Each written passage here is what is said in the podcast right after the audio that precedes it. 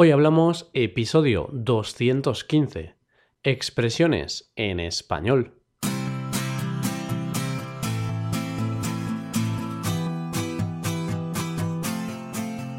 Bienvenidos a Hoy Hablamos, el podcast para aprender español cada día. Ya lo sabéis, publicamos nuestro podcast de lunes a viernes.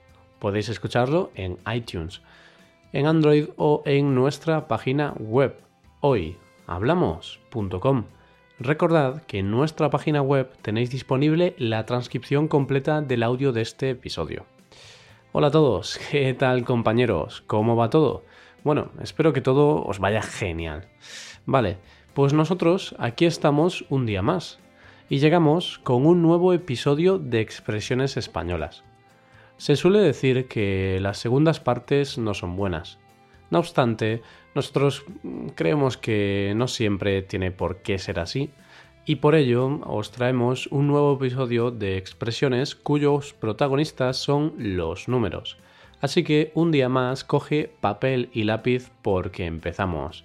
Hoy hablamos de expresiones con números parte 2.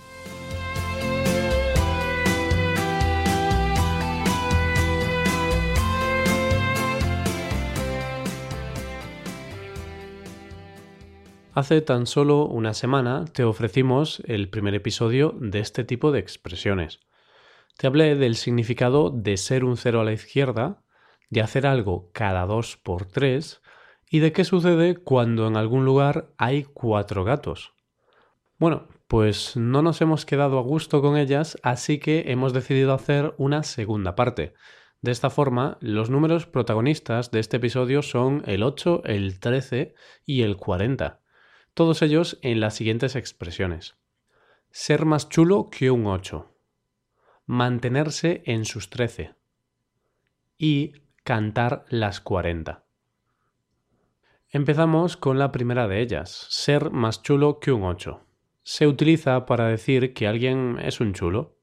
Posiblemente alguna vez has escuchado eso de qué coche más chulo o qué corte de pelo más chulo. Bien, pues ahí se quiere decir que el coche o el peinado es muy bonito. Este es el significado coloquial, el significado que le damos en la calle a la palabra chulo. No obstante, esta palabra también tiene otro significado. Se dice que alguien es chulo cuando tiene un comportamiento arrogante o prepotente. Por tanto, ser más chulo que un 8 significa precisamente eso, ser chulo, ser prepotente. También se utiliza en otro contexto con otro significado. Se utiliza cuando alguien va bien vestido y con estilo. De esta forma, por poner un ejemplo de un famoso al que todos conocemos, se puede decir que Brad Pitt es más chulo que un 8. Y es que este actor destaca por su estilo y por ir siempre muy bien vestido. Esta chulería de la que te hablo tiene su origen en Madrid. Bueno, lo que tiene su origen en Madrid es esta expresión ser más chulo que un 8. Hace muchos años, a principios del siglo XX, el tranvía número 8 llevaba a muchos madrileños a la fiesta de San Isidro, una fiesta tradicional de Madrid con bailes y comida típica de la zona, a la que todos sus participantes iban vestidos de una forma particular, iban vestidos de una forma muy chula y estilosa. Debido a esa forma de vestir y a que eran transportados en el tranvía número 8, se empezó a decir la expresión de la que te estoy hablando hoy, ser más chulo que un 8. Dejamos el número 8 para pasar al número de la mala suerte, el 13, al menos en algunos países de Europa y de Sudamérica. Con el 13 se forma la expresión mantenerse en sus 13. Se dice que alguien que se mantiene en sus 13 no es capaz de reconocer un error o de ceder, es alguien que se mantiene firme en su propósito u opinión. Vamos, lo que conocemos de toda la vida como ser un cabezón o ser un cabezota. Y no por tener la cabeza grande, no tiene nada que ver con el tamaño de la cabeza.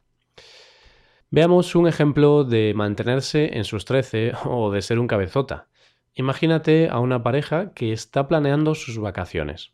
Una persona quiere ir a la playa y otra, por el contrario, quiere ir a la montaña si están debatiendo y ninguno de los dos quiere ceder en su postura, se podrá decir que los dos se mantienen en sus trece, que los dos quieren imponer su argumento frente al otro. El origen de esta expresión lo encontramos unos siglos atrás, allá por el siglo XIV y XV. Era cuando el conocido como Papa Luna Benedicto XIII recibió muchas presiones para abandonar su puesto en favor de otro papa. Sin embargo, a pesar de todas las presiones recibidas, el Papa Benedicto XIII se mantuvo en sus trece hasta su muerte. Otra cosa no, pero este Papa tenía claro que no se iba a rendir. Y ante todas estas presiones que recibió este Papa, estoy seguro de que en alguna ocasión alguien le cantó las cuarenta. Y no me refiero a que alguien empezara a contar hasta ese número. Más bien me refiero a la tercera expresión de hoy, cantar las cuarenta a alguien. Cuando una persona canta las cuarenta a otra, significa que le está echando la bronca. O sea, que le está echando una buena regañina. Normalmente, aunque no siempre, va a ser porque esa persona ha hecho algo malo. Cuando un niño hace alguna travesura, los padres tienen que cantarle las cuarenta. O sea, tienen que regañarle. Por ejemplo, si un niño pinta las paredes o yo qué sé, si tira el teléfono a la bañera, indudablemente van a tener que cantarle las 40. El origen de esta expresión lo encontramos en un juego de cartas llamado Tute. Es un juego muy típico de España y es difícil encontrar a alguien que no lo haya jugado alguna vez. Hasta yo, que no soy muy fan de los juegos de cartas, solía jugarlo con mis abuelos. En este juego, un jugador le canta las 40 al resto de jugadores cuando consigue la máxima puntuación, cuando consigue llegar a los 40 puntos. Bueno, afortunadamente yo no tengo a nadie a quien le tenga que cantar las 40. No estoy enfadado con nadie, por ahora. Lo que sí voy a hacer es repasar las expresiones de las que te he hablado hoy. En primer lugar, ser más chulo que un 8. Se utiliza en dos situaciones. Uno, para referirse a una persona prepotente y arrogante. Y dos, para hablar de una persona con estilo y que viste bien. En segundo lugar, mantenerse en sus trece. Se dice de una persona que no cede, de una persona que se mantiene firme en su postura y que siempre tiene que llevar la razón. Y en tercer y último lugar, cantar las cuarenta. Y es que cuando le cantas las cuarenta a alguien, le estás echando la bronca, le estás regañando. Y con este recordatorio llegamos a la recta final del episodio. Por cierto, en los próximos días subiremos un vídeo a nuestro canal de YouTube sobre los usos de por y para. Así que si siempre tenéis dudas sobre el uso de estas dos preposiciones, estad atentos porque el jueves o el viernes lo publicaremos. Si quieres ayudar a la creación de este podcast, nos puedes dejar una valoración de 5 estrellas en iTunes. Te lo agradeceríamos mucho. También me gustaría recordarte que puedes consultar la transcripción de este podcast en nuestra web hoyhablamos.com. Muchas gracias por escucharnos. Nos vemos en el episodio de mañana, donde hablaremos de noticias en español. Pasad un buen día. Hasta mañana.